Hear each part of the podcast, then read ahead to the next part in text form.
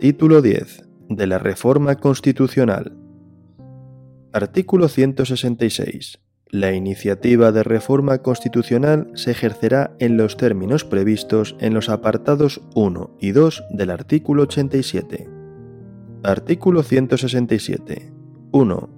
Los proyectos de reforma constitucional deberán ser aprobados por una mayoría de tres quintos de cada una de las cámaras. Si no hubiera acuerdo entre ambas, se intentará obtenerlo mediante la creación de una comisión de composición paritaria de diputados y senadores que presentará un texto que será votado por el Congreso y el Senado.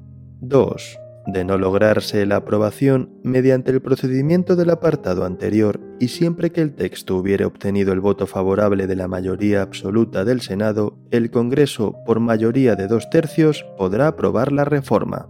3. Aprobada la reforma por las Cortes Generales, será sometida a referéndum para su ratificación cuando así lo soliciten, dentro de los 15 días siguientes a su aprobación, una décima parte de los miembros de cualquiera de las cámaras.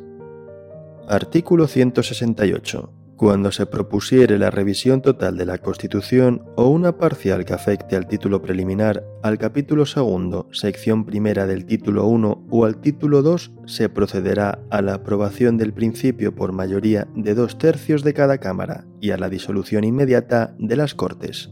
2. Las cámaras elegidas deberán ratificar la decisión y proceder al estudio del nuevo texto constitucional que deberá ser aprobado por mayoría de dos tercios de ambas cámaras.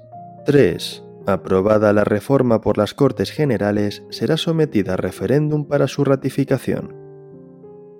Artículo 169 no podrá iniciarse la reforma constitucional en tiempo de guerra o de vigencia de alguno de los estados previstos en el artículo 116.